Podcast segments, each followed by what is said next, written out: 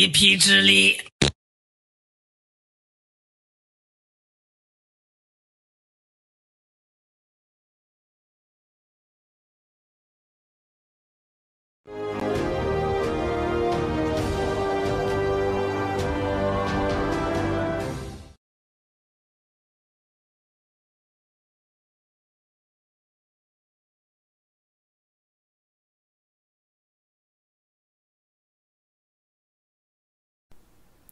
呃，各位观众、听众朋友们，大家晚上好啊！欢迎来到灭共杂谈啊！艾丽、马蒂娜和 Nick 在这里如实又准时的在这里和大家见面了。嗯，那刚才呢，在开篇的一首小曲子啊之后呢，我们已经开始这个今天的这个话谈。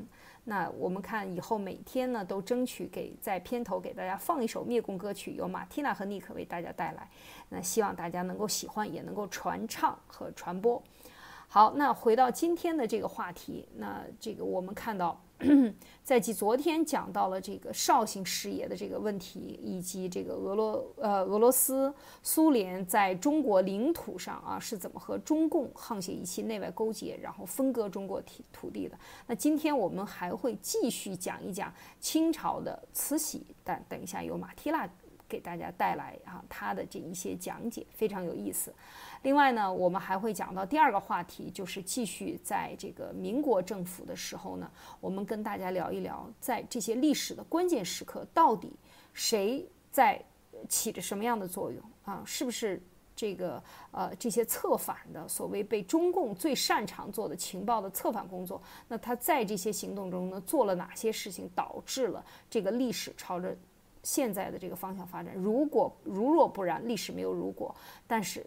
这就看出来，中共在所有的这些重要问题上，他是非常知道利用这个政治关系的这个平衡，以及非常非常善于玩狡诈之术啊，就是情报战，啊，来欺骗，这些都是他的长项。那等一下呢，我们在这个节目里慢慢给大家讲解，在这个历史进展过程中，在关键的时刻是呃有哪些人在什么样的情况下啊发生了什么事情。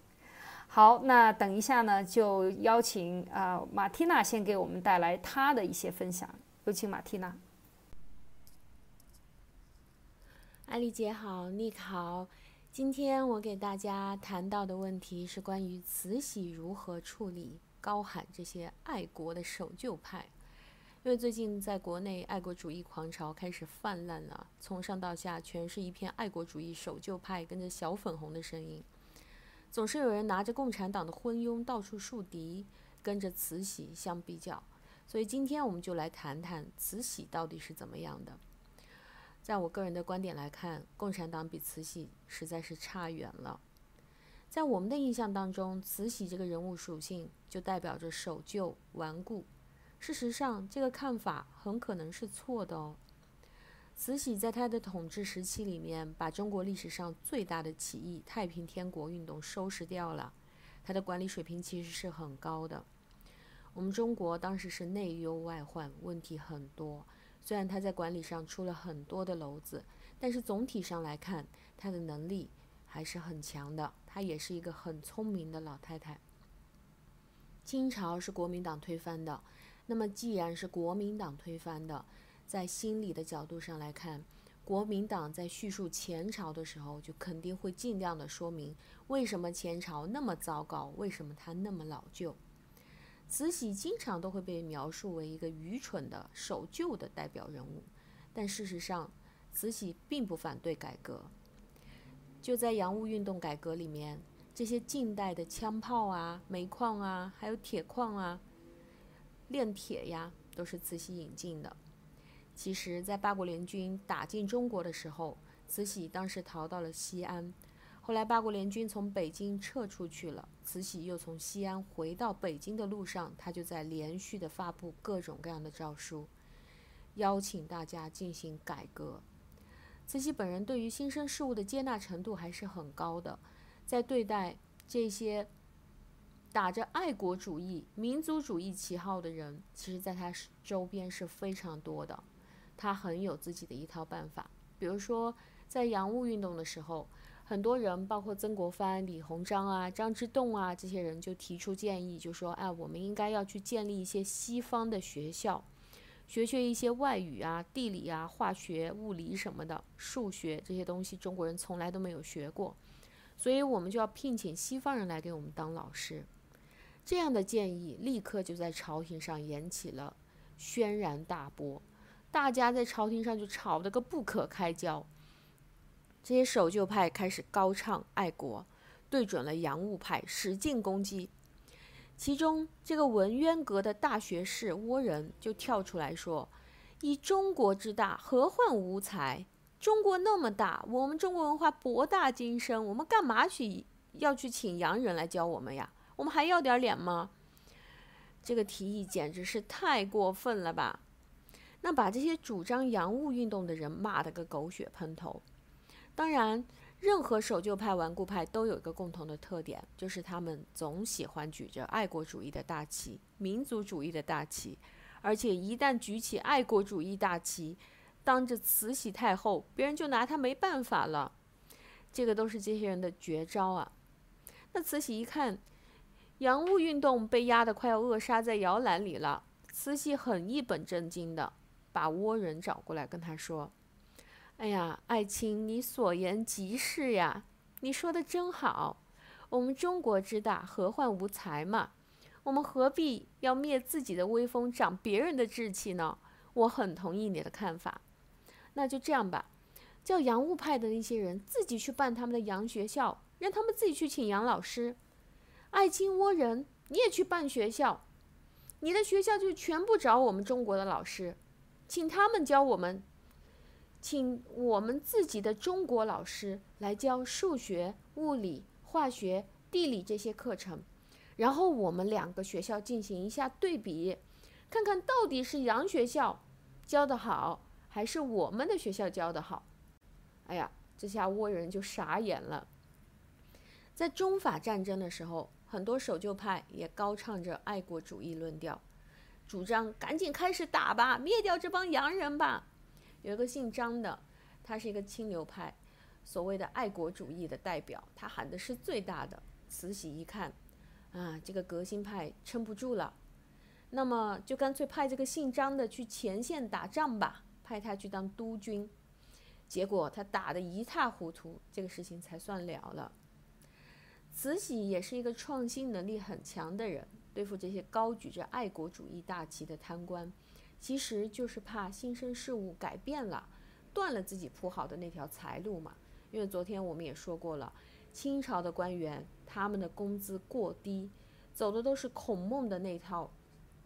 文化的线路啊，满朝都是贪污、腐败的贪官污吏，都是一些假面人，当面一套，背后一套，当面疯狂的给你拍马屁，背地里使劲的贪污。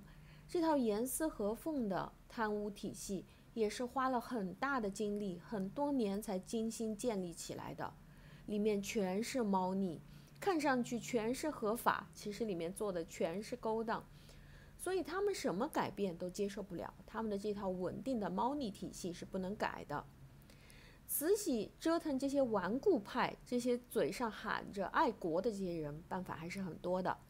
比如说，慈禧知道有些人他是贪污腐败特别严重的，那那他他也知道下面太监公公还有这些师爷都是勾结一气的。但是当面呢，大家又都在那边高喊爱国爱民，到处喜欢在高谈阔论啊，我们的大清多么伟大，中华多么威风。慈禧知道。当时官场里面有一个漏规，就是如果皇上、皇太后要给官员进行赏赐东西的话，这个宫里就要派出一大群的宫女太监，组成严肃的仪仗队。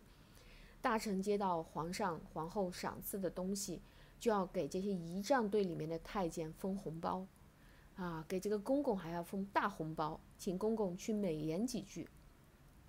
这个红包可不是开玩笑的，因为有的时候浩浩荡荡过来两百人，每人给封五十两银子，一万两就没有了。所以当慈禧看某个人在那边作怪的时候，她也知道他贪污很多，但是他又拿不出证据。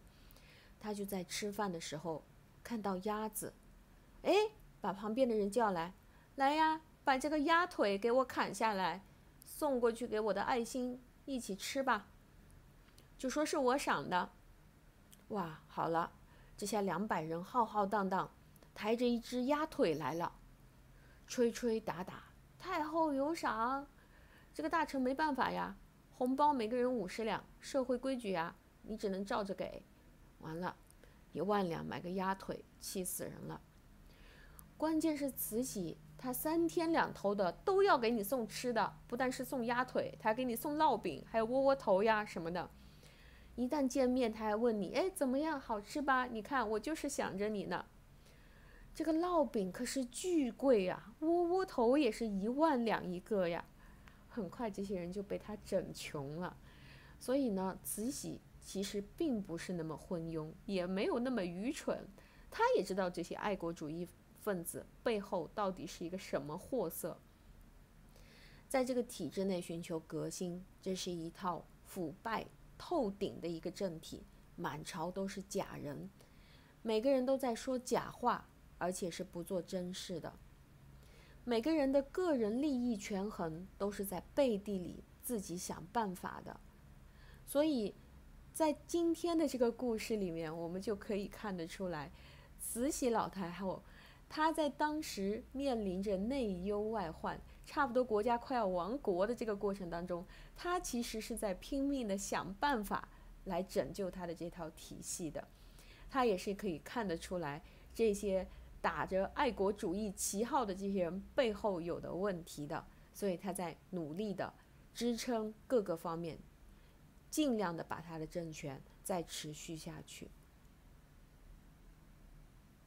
面对他的政权即将倒闭，慈禧是清醒的。他知道一直守着陈旧的腐败体系不是办法，他也在想办法挣扎改变。知道这些所谓的天天高喊着爱国的人到底是咋回事儿，他尝试去遏制。而今天我们的共产党，我们可以看到他们做的是什么呢？他是直接反向的煽动这种爱国情绪，主动的让大家乱，让大家疯，因为他们其实并不是这个国家的主人，他们也不是什么真正的王室。他们只是真正的强盗和恐怖分子，他让你乱了、疯了，那就更方便他继续抢、继续杀了。好，呃，感谢马蒂娜的分享，我也想谈一点我的感受。其实我们知道，慈禧太后在最后清朝的二十几年里啊，一直是在掌握的这个政权。她作为一个女人呢，带着这这样的一个后宫啊，应该讲她是。嗯，非常不容易的。事实上，在历史上有很多对他的曲解啊。刚才马蒂娜也讲到了，就是说历史更多的可能是抹黑了，呃，抹黑了他，因为他在历史上像这样的女人当皇帝啊，也就两三个啊，就是包括像武则天啊，像慈禧，那她是非常的懂得运用这个关系的，非常懂得人之间的人人事是怎么样进行管理的，人性的弱点和恶。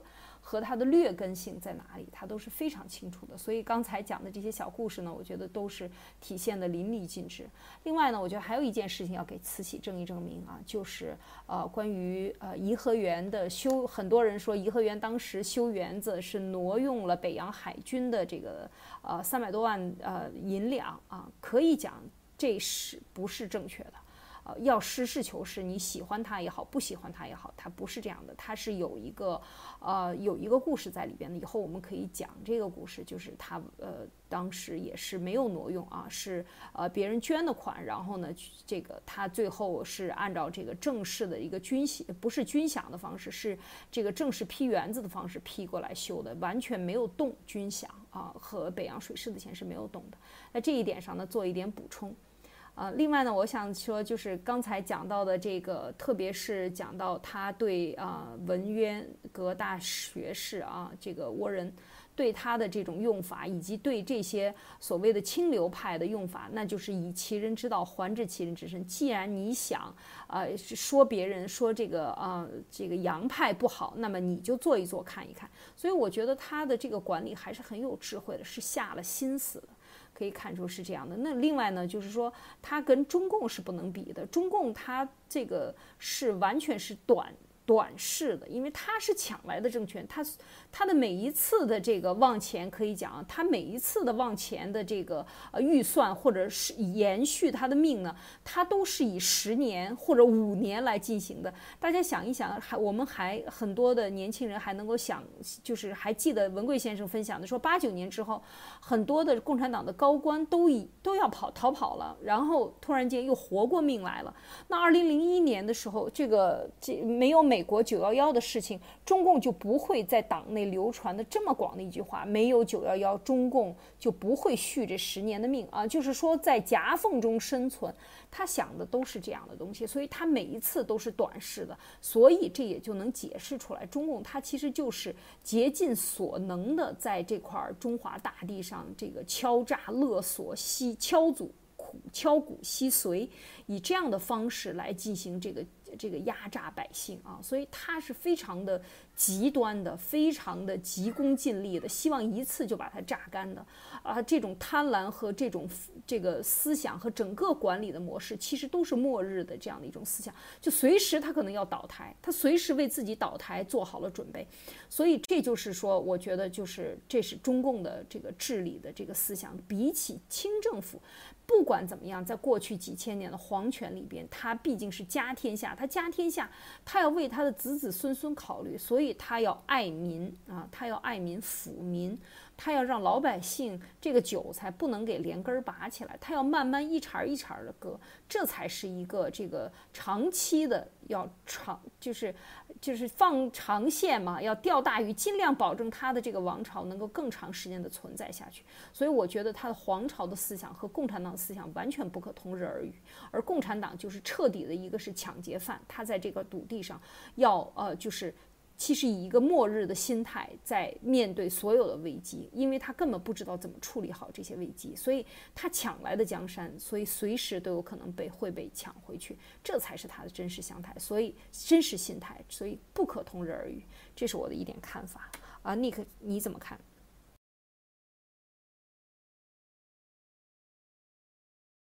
就想象成这个十四亿人就是一个呃巨大的一个摇钱树，对吧？就是一个巨大的 ATM 机吧，就是说它能一直操控着这个 ATM 机，一直给它往外吐钱，哎，它就继续操控着。那但是呢，呃，个什么叫平行这个文明，平行世界？就是说他们是达官显贵啊，这个这个统治者贵人啊，他们过的日子跟平民老百姓是两个两个概念，对吧？那老百姓就过他的苦日子，就每天这个这个襄阳武术的，对吧？被蹂躏。然后疲于奔命，但是他们就是换肝换肾啊，这个天天入洞房，这个什么夜夜做新郎，就是这个感觉。所以其实这个中是为什么说中国社会的这个这个这个断断层呢？然后之前有一个很很有名的一个呃一个这个科幻小说短篇中篇小说叫《北京折叠》，讲的就是在。呃北京的就是两个阶层的呃不同的这个人的生存故事。那么现在他其实在做的事情也一直在做嘛，他把这个人分成三六九等嘛，就是最近文贵先生也不一直反复强调这个事情，他就是让你这个呃人。给他人为的给他贴上这个阶阶级的标签，然后你底层人你过你的，那就不是平行，不是两条线的平行线了，那可能是多条线的平行线。那他反正处在最高层那一段，那下面无数个阶层，你像有草根阶层，有什么企业家阶层是吧？有这个体制内的这些呃这个公务员阶层，那每一个都是一个阶层，每个阶层之间相互没有任何的这种交集，没有任何的这种过多的这种。呃呃，相互的这种影响，对吧？就每个人都在自己的这个阶层过着自己的日子啊，就安于现状这样过着，这对他来说是他想要的最好的。因为如果只要能维持这样的一个结构的话，他可以一直这样做下去，这就是他所说的百年、千年、万年，对吧？那他这个 ATM 机不断的就给他吐钱嘛，他就享受着他的这个帝王生活就是这样。那当然他知道这个事情是无无法持续下去的。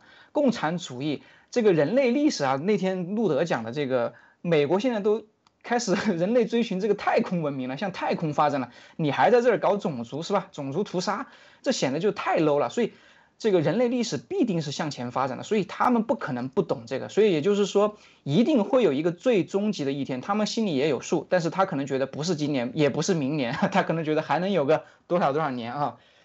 但是就是说一定会有这么一天，那么有这么一天的话，他怎么办呢？就是有一个所谓的沉船计划，就是刚才艾丽姐讲到的那个那个沉船计划，很可能在一九八九年就已经是就如果说那个时候没有这个八九年我们这个民运成功了的话，对不对？我们民主运动成功了的话，那他可能就真的就沉船计划了，就什么意思呢？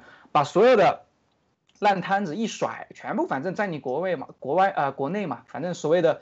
在留国内，钱在海外嘛，对吧？他反正家产、资产这些金银珠宝、这些古董什么字画，全部都已经转到海外去了。你像王岐山在美国，很多别墅围成一个圈圈，在中间挖了个地，呃，挖了个地洞，然后把什么东西都藏在里面，对不对？他们很早就开始做这样的准备。一旦有那一天，一旦发生的话，沉船计划瞬间，它其实成本很低，转身就走了，对吧？一张机票，或者说跟。呃，不一定去美国，也可能去别的地方。反正，反正，反正他们到处都有钱嘛。这个海外什么建筑设、建筑艺术项目，对吧？这个基因图谱，还有这个财富地图，他都已经准备好了嘛。所以这就是为什么这个我们之前从路德社能听到这么多关于他们在海外的这个布局，那都是有有原因的嘛。而且这个东西不是一两年，也不是三五年，那一定是几十年的这种布局才会说外面有这么强大的这样的一个势力和力量和能量，对不对？所以。诶，我就想说啊，这个共产党，他迟早是要亡的，所以在他亡之前，他执行的是一套什么呢？这个叫做是平行文明，对吧？他反正要当这个肯定是老大，对吧？你们下面的，只要你们稳定啊，只要你们不闹事儿，不要想着阶层跃迁，不要想着农民工还在城市里面来讨工资，对吧？你就回你的农村去就完了，每个人守在自己的平行阶层里面啊，不要想着捣乱。那如果说这是这是在他不亡之前啊，那如果要亡了怎么办？立马沉船计划，立马跑路，就是这么简单啊。这个是我的理解。嗯，好的。那我们这个这个话题呢，我们先谈到这儿。我们继续下一个话题啊，就是说我们刚才讲到的，呃，在民国时期呢，在民国时期呢，呃，出现了很多的这个重要的关键人物。呃，就是出现了很多重要的关键的历史事件吧，在这个事件当中呢，出现了一些角色。那在这个里边呢，讲一点就是小故事，给大家讲一讲。那么，比如说啊，比较重要的一件事情，共产党一直拿来宣扬的，就是所谓的这个一九三六年的这个西安事变。就是他在讲的讲的共产党，我们在国内看到的这种宣传呢，讲的就是，呃，周恩呃这个张学良呢，啊呃这个发生兵变啊，说的是兵变，把这个当时到西安去跟张学跟张学良谈的这个蒋介石呢，把他关起关了两个星期，然后迫使，呃双十二是吧？十二月十二号，一九三六年，那么就是本来在这个时候是非常关键的，要灭日本，打日本之前。呃，当时这个，呃，蒋介石的这个政策呢，叫做攘外必先安内，就是一定要把自己的国内的共匪要剿掉。然后把当时其实他们已经在三四年、三五年是在长征在逃跑，已经给他们围堵的快差不多了。在这个时候，完全就是可以把他们掐死，掐死在这个雪雪这个这个火焰的这个小苗里边。那当时就是在西北啊，他们是在延安那个地方，所以这个这个时候呢，就派了将张学良去剿匪啊，是这样的一个过程。但在中国就是说是啊，国共这个内战啊变成合作，这完全不是这么回事。然后他就在这件事情中呢，啊，张学良就被策反了，被周恩来策反。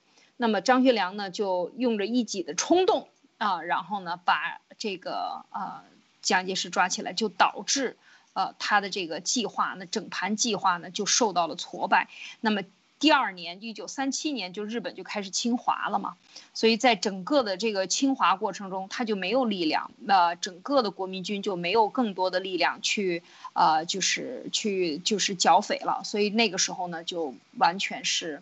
啊，就是很被动。那么共产党就一直在背后捣乱，他在前面正面的去交锋日本，那共共和党呃这个共产党呢就在后边一直捣乱啊，就是你在前面弄，他在后边抓你，就是这样的一个状态。那么我就想说呢，因为今天讲到这个，呃，在历史的重大时刻里边，我们总会有一些。事件有一些人会呃出来，那么在历史当时他自己可能意识不到，那么他的这些一个动作就会导致全盘结束。我今天就是稍微想讲一讲江张学良，那他是不是败家败国，还他还是中共的恩人？为什么张学良一生？多次邀请共产党啊去了台湾，到八十年代这个解禁了以后，被蒋经国解禁了以后呢，就是七十年代、八十年代，一直到他在美国的这个呃夏威夷照，一直到他终老啊，活了一百岁，他都没有再不愿意回到东北。要知道他的。他的父亲张作霖可是东北军的老大，那是蒋介石必须仰仗的人啊！但是他就是不愿意回去。他说：“我无脸见江东父老，东北的父老乡亲们，他根本没有脸见。”他是说的心里话啊。那中共呢，就是一直在宣传宣传，所以我们今天要把这个事情稍微复原一点，花花两分钟时间。他其实这他是很有意思。他出生农历四月十七，张作霖也是应该在一九二八年农历四月十七。在这个被日本炸死啊，这个就是我们是呃昨天有讲到的，就是在那个关键的时刻啊，就是发生了。有有一部分人认为，一九二九年、一九二八年应该作为日本侵占中国的一个历史，而不是一九三七年。事实上，在一九二八年之后，他就已经侵占了东北，整个东北全部靠张作霖对北对北部跟苏联谈。在在这个东部呢，对付日本人啊，他是非常的这个顽抗的啊，就是非常坚决的要抗日和抗苏的，所以他在这个这个事情呢，呃，就是包括中东铁路上斯大林入侵，全部都是他。但是他死了以后，二九年，他少帅啊，他的小名 知道他小名叫什么吗？Nick，你能想出来吗？和在这个。呃，他的小名叫小六子，就是因为他身体太弱了啊，他生下来小身体太弱了，然后呢，就把他的这个有那个东北的习俗，就把他送到庙里去，把他的名牌送到庙里去，就算出家了。然后呢，从庙里回家的路上听到的第一个声音，别人叫孩子的名字，就把他，就把他。叫出来，等于就是这个魂儿呢，不好的这个弱的魂儿呢，就归到庙里去了。然后呢，他们把他送这个名门牌送出来以后呢，听到的第一个名字就是小六子，所以张作霖、张学良呢，他还有个小名就是小六子。那这个，嗯，就是中共一直在宣传他和他的这个什么。嗯，呃，这个夫他他和他和他的夫人啊，以及他的姨太啊，这些所有的故事呢，其实这些都放到一边去，这就是为了美化他。我们讲，就是一九二九年的时候，他其实当时我们上昨天前天有讲过，这个中东铁路就是他强行在东北修的。张作霖是跟苏联谈出来的，就是共同管理，管理权他是有的。那么在。这个这个张学良的手里呢，就把管理权又丢给了苏联，啊，另外呢，就是我们说三五年的时候得令去剿中国工农红军啊，红军就是从苏联红军共产国际那儿来的，那么他就呃剿匪失败，最后呢就变成了这个被策反了。策反了以后，当时是应该讲主要还是周恩来去策反他的，就是跟他讲，你看咱们现在抗日，你爸爸是被日本人杀死的，是吧？张学良这个人呢，他的性格呢非常的，他应该搞艺术啊，应该去搞艺术，不适合当兵。为什么呢？就是他在他当年去军校学习的时候，他这个老师郭松龄呢。他就对他特别好，所以他学到了很多。他就把老师举荐给他父亲当这个司令，当某一个军队的司令，就是副司令这样的，还是做的很好。但是他反奉，就是反张作霖。最后他就反撞了，他就带兵要去打张作霖。那在这个巨流河的这一战里边呢，呃，这个张学良站在河对岸，然后郭松龄领的官一看这个少少将军带在对岸呢，然后一下就溃不成军了。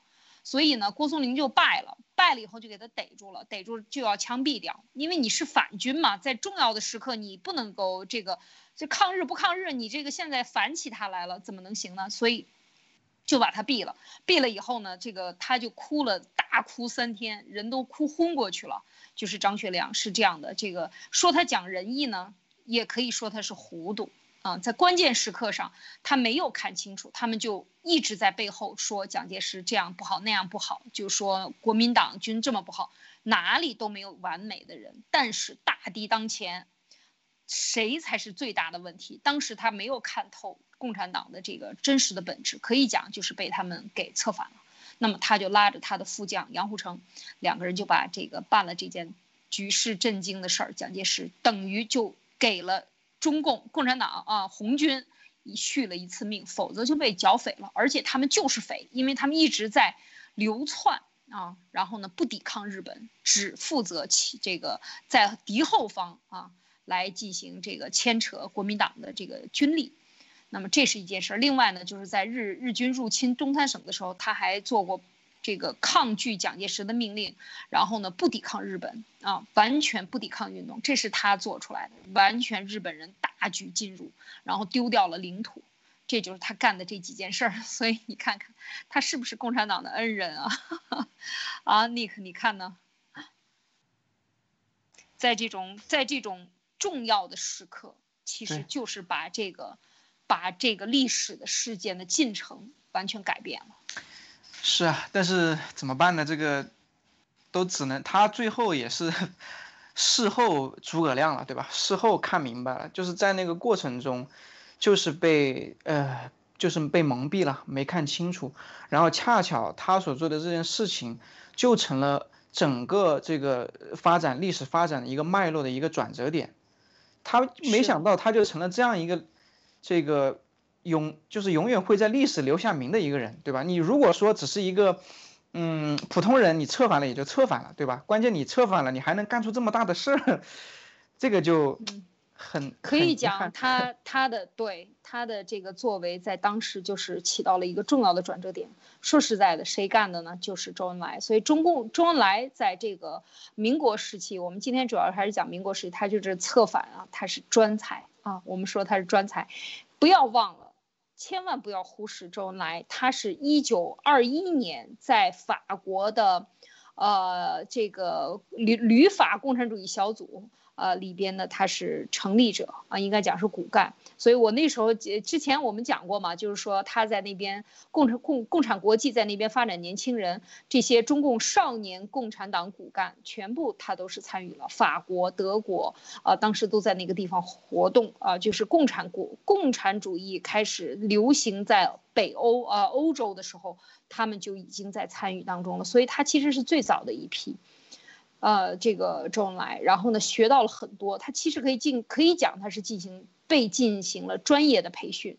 然后呢，他这个要知道，我们昨天不是还讲吗？孙中山和苏联签了一个孙文、岳飞联合协议，就是和呃苏联当时的苏联就允许共产党员以个人身份加入国民党，但是要服从于三民主义啊，服从国民党的纲领，然后遵守国民党的纪律，不能赤化国民党，这是要求。然后呢，孙这个。周恩来回来以后呢，就又加入了这个呃国民党，然后呢又跑到这个黄埔军校去当了这个政委，啊所谓的政委。当时那个时候还是比较乱的，所以其实他在这个过程中，就是掺在一起了。他这也是这个以后我们再讲孙中山的这样的一个策略，他有得也有很多的失误。最大的失误就是联俄容共，联合俄国还要容忍共产党。其实这是他犯的绝对的方向性的错误，他都是被共产党迷惑了。啊，这个是说这一点。另外呢，就是周恩来他在什么事件上起到了大作用呢？就是真正的。可以讲共产党最后胜利，我你你觉得像马蒂娜，你觉得共产党最后的胜利就是共产党国民党完蛋了吗？他自己不做的不好吗？还是说有别的因素？我们昨天探讨过啊，就是说真正决定中共命运的在哪儿？真正决定我，我觉得在我看那个民呃民国的那个历史的时候，我觉得。呃，中共最最大的胜利、最大的成功，就是在于他的间谍体系啊，就是他是就一直到这个国民党都已经跑到台湾那边去了，还是发现所有最重要的人全部都是共产党的间谍，都是渗透进去的。我觉得，我觉得共产党就是赢在这个渗透。对渗渗透，还有就是说，因为搞间谍靠的是什么？他用很少的投入可以获取比较大的这个情报。那另外呢，就是说，真正在四五年到四七年是非常关键的，就是当这个呃呃这个。这个我我们说美国的华不是华盛顿，美国的这个二战的这个总统，他他这个去世了以后得病去世了以后，马上上来的是呃美国的一个新的总统啊，就是当时的美国的新的总统，就是这个杜鲁门呢，他四五年就接手了，接手了以后呢，但是杜鲁门呢，他就是可以讲是被中共渗透的，或者是说。他派的国务卿，当时的马歇尔很厉害，大将军。但但是马歇尔将军呢，他是在天津学过汉语的。二战结束以后，他在天津学，就是二战二战之前，二四年到二七年的时候就在天津学汉语，所以他是和他们有交集的。他是美国派军到那边去，也是当时是帮助扶持国民党的。但是他战争结束了以后呢，这个就呃这个呃共产党呃四五年的时候，它是有一个很。微妙的这两年里边，它完全可以停止内战，然后呢，大家来形成宪政，然后变成两党制，这是美国想推的，一直想推的，想让他做宪政，因为他民国就是宪政体系，那么这个。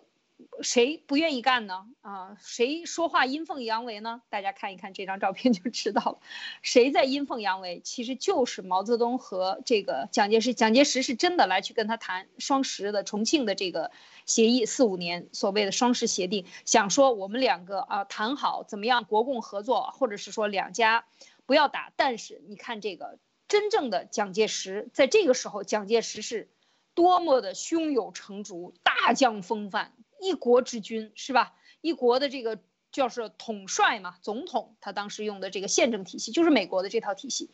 那么毛泽东当时你看畏畏缩缩，心心里边揣着不知道多少个主意，他跟他签这个协议，但是有问题。对，表情有问题，太好太对了。但是当时没有这么先进的这个电子设备，大家真的是被他这个愚弄了。他就是一个缓兵之计。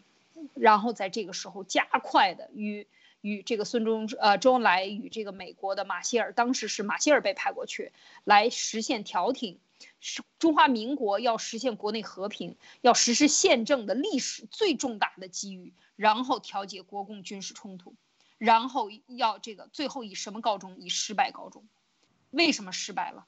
就是因为他们。一直在讲说这是我们兄弟俩的事情，一直在讲。然后这个时候，国民党说你一定要给我资金支持啊，四个亿美金的支持，要把这个大炮兵啊，就是要送过来。就是因为他这个打日本的时候，已经把他的这个所有的军力、人员、武器都已经消耗殆尽。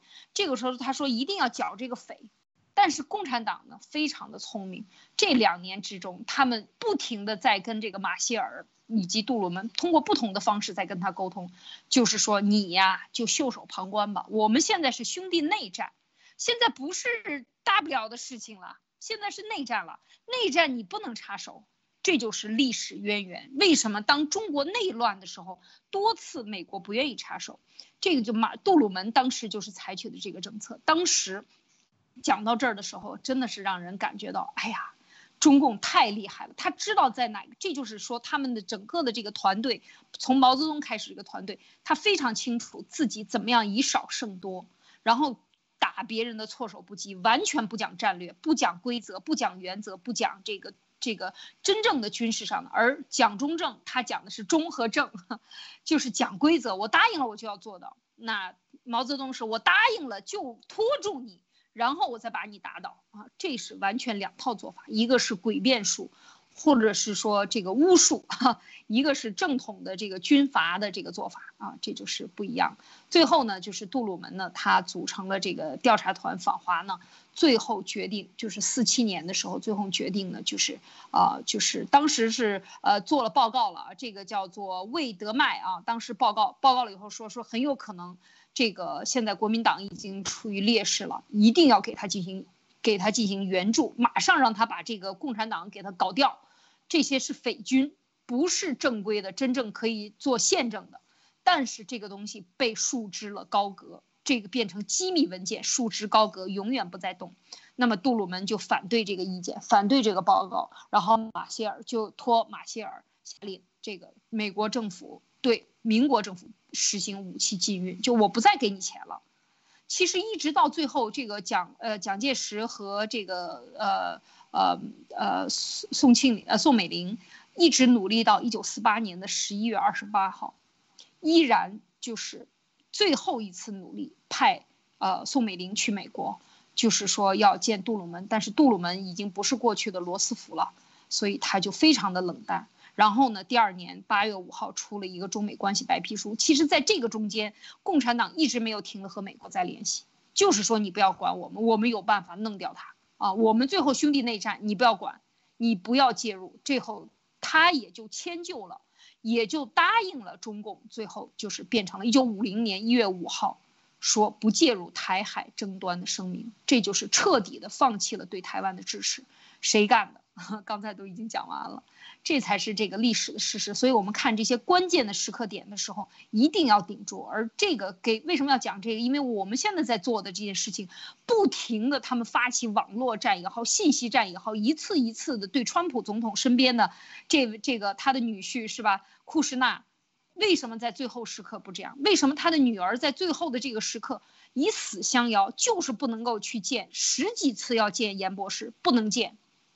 见了你就再见不到你的女儿了，就是这样去跟川普总统，你说他难容易吗？这种是谁最拿手？就是共产党最拿手。所以我们的这个敌人从来没有，就是说他的邪恶从来没改变过。我们真的不能低估他。别看我们是用嘴巴在跟他们做斗争，但是这个力量是非常大的。现在不等同于过去，现在是信息的时代，有了情报马上去爆出来，这就是文贵先生的爆料革命的这个重大的这个。与史历史任何一次不一样的地方，就是在情报上下手，啊，我说到这儿的时候，Nick，你觉得，你觉得在现在的这一次 里边，是不是是不是有很多的这样的时刻和这样的人物，在过去的三年中有很多这样的事情？对对对，就是说，嗯，这里面其实刚才您讲到于过去没有一个历史时刻是相同的，我觉得这里面除了一个情报。呃，我觉得还有一点就是说，过去这个中国共产党从来没有，也不敢对美国下手，但这一次他不只是对美国下手，他对全世界下手，他造出来这个 CCP 病毒，让全世界都受到了这巨大的伤害。那么，当然他们同样一样一样可以像历史上一样，他去这个。呃，去去跪地求饶也好，去不断的游说也好，但是他逾越不了，就像我们之前反复讲，他逾越不了这座高山。你哪怕是新疆这个大屠杀呀，我跟你说，如果 我的理解啊，仅自个人观点，如果没有病毒，只有一个新疆大屠杀，这个事可能搞不定，就是还还还不是那么容易去灭掉共产党，因为毕竟对于美国人来讲。他其实可以睁一只眼闭一只眼，因为说白了，新疆大屠杀这个百万这个集中营，哪是今年的事情，哪是去年的事情啊，哪是前年的事情啊，对不对？多少年了呀，对不对？但是为什么最近这个新疆大屠杀这个事情要把它搬出来？我们之前有一期节目我们也讲过了，因为这个东西是有实锤证据的，很可能美国早就掌握了，但是他就像艾丽姐刚刚讲的一样，束之高阁。因为为什么？十四亿人民的这个市场摆在那里，他不想丢掉这个市场，他还想挣那个钱，华尔街还想挣那个钱。但是现在的问题是，你 CCP 已经把病毒放到我家家门口，不是家门口，是家里来了。现在的美国也不同于以往任何一个时刻，这样的事情在历史上应该也是从来没有发生过。不管你现在 CCP 再如何想要去跟美国勾兑，去从中阻拦，但是爆料革命的势力也摆在这里，实力也摆在这里，对不对？所以我觉得，呃，还是那句话，文贵先生的这个以毒灭共真的是，所以我我我之前讲过啊，就是说你看啊，整个爆料革命四年，我再说一遍。从最开始的这个王建，到这个贸易战，然后到这个呃中间发生的很多事情，每一次都是你看到没有？蒙哥先生他都是在找一个突破口，在找一个呃包包包括香港对吧？都是在找这个突破口，但是他发现所有的这些突破口，好像最终都没有用，因为最终共产党都可以通过他的蓝金黄去影响美国的关键核心人物政要，包括华尔街。但是只有一座山他越不过去，就是 CCP 病毒，他杀死了美国人，这个就比当年的日本偷袭珍珠港还要猛，死的人更加惨重，比九幺幺损失更大。所以你觉得这样的事情都发生了，共产党还能不灭吗？他一定被灭。他即使在做当年同样的事情，那哪怕就算他做。那现在他也无法跟爆料革命去 PK，因为我们有文贵先生，文贵先生就是做情报出身的，我的理解啊，当然他可能没有明确说过，对吧？但是他对吧？这个，但是在这个直播中，他有意无意的有时候也会透露一些嘛，对不对？那要不是做情报的，哪能哪能掌握那么多信息？哪能告诉欧洲，你这个这个温莎公爵，这个这个什么夫人都已经清的清理的差不多了，他哪能知道啊？对不对？所以。现在这个形势，我觉得真的是，我可以我的理解就是已经大势已定了，大局已定了，就看接下来怎么做了。嗯，马蒂娜，你觉得呢？就是说，这个在这个过程当中。呃，就是在过去这两年，你你觉得哪些人是这个被策反的？这两天文贵先生不是还在讲这个辛普森夫人吗？就是说这个蓝金黄的手段里边的这个黄的手段也好，这个金也手段也好，它都是呃宣传是蓝嘛？啊，就是说完全这是一个配套的。看来他不可不止十十年二十年的，他是从一开始就在这么干啊，共产党。你觉得这三年里边有很多爆料革命中遇到的呃相关的这样的事情，哪些让你最最呃觉得像就是关键时刻？我我觉得我觉得就是当我看这个毛泽东呃当时和蒋介石的这个事儿，两个人站在一起，一个一个是内心坦荡的，一个是各种阴招，这个只玩阴招啊，不不玩任何一点有诚信的讲规则的，任何诚信和规则在他面前都是太高。他玩的是超级无底线的超限，所以，呃，我觉得在这个三年、这四年的时间里边吧，已经无数次的造谣出来这个假象，就是说，已经很多次从一开始就是说文贵先生是共产党的人，是吗？啊，说他是中共内内部的派系内斗里面出来的一个产物，然后又啊，OK，没有办法抹黑他啊，那你是单面间谍、双面间谍，你是几料间谍，都是这样去抹黑他。然后各种各样的抹黑，呃，放在他的头上，在这个呃，你看当时有这个蒋介石，他被国民呃，就国民党被共产党给他设计了个金圆券，被陷害。我我现在也是呃非常相信，就是像这一次爆料革命里面出来个九指妖啊，来来把整个这个爆料革命的战友，大家大家过来一起一起做的这个机系列的这个东西，也彻底就。想办法要把它一锅端，而且不只是把你的钱拿走，还要想办法把你的人也给灭掉。我觉得这些事情都非常像当时他们做的这些阴招的事情，好像爆料革命每一天都在经历这些东西。但是也像刚刚 Nick 所说的，呃，我相信这一次，因为因为这一次美国，呃，你已经不是在这个四九年的时候，你有很多事情没有想清楚了，但现在你已经可以看得出来，这个这个中共是。呃，已经花了全力，现在最大的目标是把美国灭掉的时候，就是把整个白色人种都灭掉的时候，应该就不是什么中国内政了，中国自己的事情了。现在不出手，就再也没有机会要被灭掉。对，我觉得这一次确实是，呃，讲到了，我觉得二位讲的讲到了关键点，就是这次他要干的，他已经就是玩就玩大的吧，就玩一个大的。就是彻底要把这个全世界搞乱啊！就是彻底要把管全世界，中国搞乱已经不足以满足了啊！在这个习总加速式的办法下，另外呢，我觉得在幺二零这一次大选上，可以看出来这个绝非一般的事情。未来历史会解密，未来的这个历史和进程，当灭了中共以后，这一件事情中共干了多少？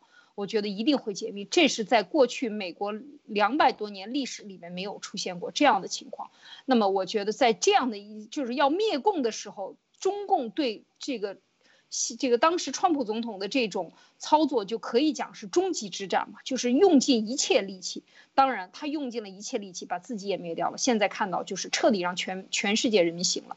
那么我我我，所以就是说这一件事情，我觉得在历史过程中一定未来会记上非常浓重的一笔。当然也也有咱们这个爆料革命的这个这个贡献在里边哈。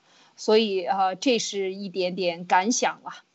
好，我看今天我们已经啊讲了将近一个小时了。那这个后边呢，嗯，就其实这两天文贵先生呢也讲到了这个温莎公爵是不是就是那个成功被策反的人？我们想，肯定这个浪漫的事情呢是都不是那么简单的，特别在历史的重要的转折点，在战争发生之前，往往就是风雨，就是雨大雨要下来的时候呢，大家看到风是乱刮的。各种各样的这种，这个风的东风、西风、南风、北风都在吹，其实就是这样的，就是大家的这种情报运动以及情报运作以及要保住自己小命的这种疯狂的动作呢，我觉得都是可见的。那这一次呢，我相信接下来过了三月份，这是重要的，真的，我觉得转折点啊，过了就是一月二十号之后的这个两个多月，啊，将近啊二月、三月啊两个月两个多月的时间。真的是让这个所有的这个现在国际形势上不清楚、不明朗的人都彻底清楚过来，所以我们看到历史就可以看到，就很像啊，和我们现在很像。而且像中共，它在历史上就是这样的一个德性，所以你只要看清楚的历史怎么做的，所以自然就能够看清楚他是怎么样，他当年怎么样玩弄台湾或者国民党蒋介石于股掌之上，同时把美国都玩了。但是他不要忘了。这一次，他的合法性就是美国给的。那么，当他想搞死美国的时候，他也就是自己不想活了。这是我的一点想法啊，Nick，，你还有什么补充？嗯，没有了。好。那我们今天的这个分享呢，就和大家分享到这里。今天的灭共三人谈，今天就谈到这里，啊，非常感谢大家的收听收看。那么我们下周呢，继续为大家带来啊崭新的、更加有趣的啊灭共三人谈。而且我们每每一期之前呢，都会放一首歌啊。要知道我们的马蒂娜啊，冠军的后妈，还有 Nick。都是歌大歌王歌后啊，所以呢，我们会跟大家分享更多的迷宫歌曲，也欢迎大家多多点赞转发。嗯，感谢大家，祝大家过一个愉快的周末，再见。